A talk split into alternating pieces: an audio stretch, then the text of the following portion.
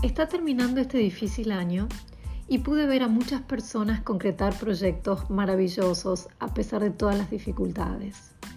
Pero también vi gente que parecía estar activa trabajando en sus emprendimientos, pero que en realidad solo estaban dando vueltas y vueltas, siempre sobre lo mismo, sin lograr salir de ese pantano para materializar todos sus esfuerzos. No es bueno generalizar, pero cada vez que me tocó trabajar con alguna emprendedora que escondía su procrastinación tras un muro de justificaciones, te diría que casi siempre se trató de perfeccionistas disfrazadas de personas exigentes con altos estándares en todos los frentes de sus vidas. Con esto no quiero decir que tener estándares altos no sea una buena cosa, no, no tengo nada en contra de la búsqueda de la mejora continua y la calidad, al contrario, la promociono. Quizás te estés preguntando cómo distinguir entre las personas exigentes y las perfeccionistas. Con los años y la experiencia, llegué a esta conclusión y quizás te sirva. Para mí es una cuestión de foco, de donde ponen su atención. A las personas que les obsesiona hacer las cosas lo mejor que puedan, que no le da lo mismo cualquier resultado, que buscan la calidad a cualquier precio, se preguntan constantemente, ¿cómo puedo hacerlo mejor? Y el foco de su atención está puesto en ellas mismas y en su hacer. Los perfeccionistas, en cambio, están más preocupados por cómo van a ser vistos o juzgados. El foco lo tienen puesto en el afuera y más que buscar la excelencia están preocupados por la aprobación y aceptación de los demás. Siempre están comparándose con otros colegas o competidores y sienten que lo que hacen nunca está en condiciones para ser mostrado. No sé si les pasó o si se sienten identificadas. Y es aquí donde caen en una trampa de la cual es muy difícil de salir y el precio que pagan por esto es la parálisis o la falta de acción y en muchos casos también terminan tristemente sacrificando su creatividad. Por eso no me canso de repetirles a las emprendedoras que les cuesta lidiar con el perfeccionismo que recuerden que la comparación no solo mata la creatividad, sino que la suma en la frustración y en la peligrosa creencia que no son suficientes o que nada de lo que hacen es suficiente. Lamentablemente vivimos inmersos en una cultura que promueve el perfeccionismo y nos bombardea a diario con imágenes de una realidad ideal, editada casi al detalle, mostrándonos un mundo distorsionado y desconectado de la realidad.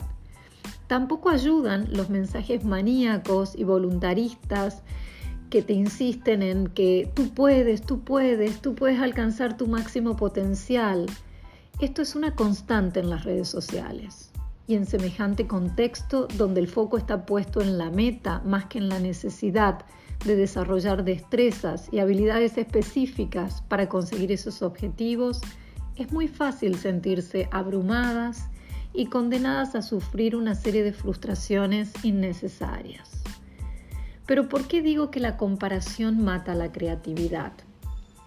Porque cuando nos comparamos con otras, en algún punto nos estamos traicionando a nosotras mismas y al descartar de plano que lo nuestro no es tan bueno, invalidamos nuestros dones y talentos, lo que termina por paralizarnos, bloqueando nuestra capacidad creativa, nuestro coraje para tomar riesgos y animarnos a avanzar. Por eso es importante conocerse, validarse, entender cuál es nuestro potencial y sobre todo qué necesito desarrollar o aprender para poder plasmarlo. Digo que el perfeccionismo es una trampa porque te hace creer que si te esfuerzas mucho vas a lograr ser la mejor versión de ti misma. Pero la realidad muestra que no es sinónimo de logros y éxitos saludables, tampoco de crecimiento. Los perfeccionistas por lo general sufren de esta condición porque es un sistema de creencias autodestructivo, debilitante y adictivo que se basa en la premisa de que si vivo perfectamente, luzco perfecta y hago todo perfecto, evito o minimizo el dolor de sentirme juzgada, avergonzada o culpada. Y aquí viene la pregunta del millón. Entonces, ¿por qué nos obsesionamos por parecer o ser perfectas y hacer todo perfectamente? Yo creo que muchas veces usamos el perfeccionismo como un escudo para protegernos del miedo a la desaprobación y a la vergüenza de no sentirnos suficientes. Al final, lo único que logramos es paralizar nuestras vidas y lo que es peor, creemos que nuestro valor personal está exclusivamente determinado por nuestros logros. Toda emprendedora en algún momento se enfrenta con el duro trabajo de dejar de lado el perfeccionismo para animarse a ser auténticamente ella misma. Siempre me preguntan, bueno, ¿y cómo se logra eso? ¿Cómo deshacernos de esta tendencia tan paralizante?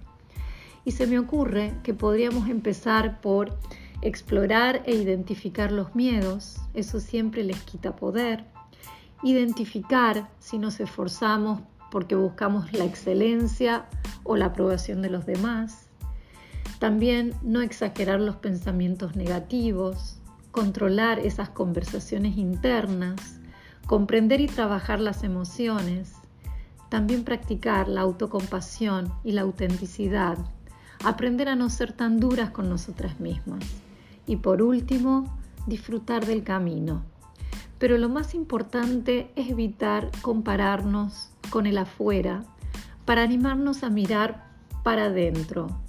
Más que perseguir la perfección, persigamos el compromiso de no traicionar nuestra autenticidad, que es donde reside la semilla de todo nuestro talento. Aprendamos a regarla y a nutrirla para que se desarrolle y florezca. Esta podría ser una buena meta para el 2021. ¿Qué te parece? Bueno, muchas gracias por escucharme y si te gustó este episodio de Curiosamente, compartilo.